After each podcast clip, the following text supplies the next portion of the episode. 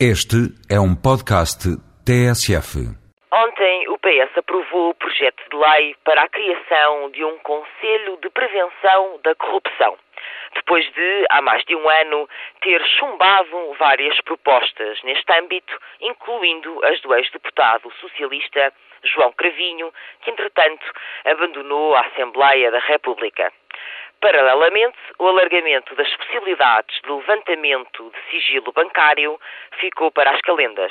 No final do ano passado, o PS prometeu apresentar novas medidas que entrassem em vigor este ano, mas afinal preparam-se leis que dificultam ao fisco o acesso às contas bancárias, protelando uma vez mais a transparência. Portanto, lá vai a habitual e incontornável comissãozinha, useiro e vezeiro mudar para que tudo continue na mesma. Mas este diploma do PS só não é uma desilusão porque já se adivinhava o que aconteceria.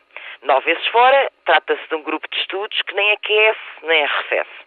Não desloca o epicentro para o levantamento do sigilo bancário ou para a criminalização do enriquecimento ilícito. Enfim, lá vai mais uma oportunidade de lutar por uma causa fundamental em qualquer democracia.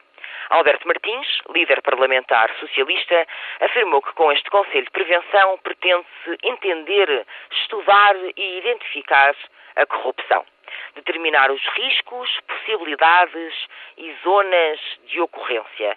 Mas será que o PS acha mesmo que o fundamental é o diagnóstico?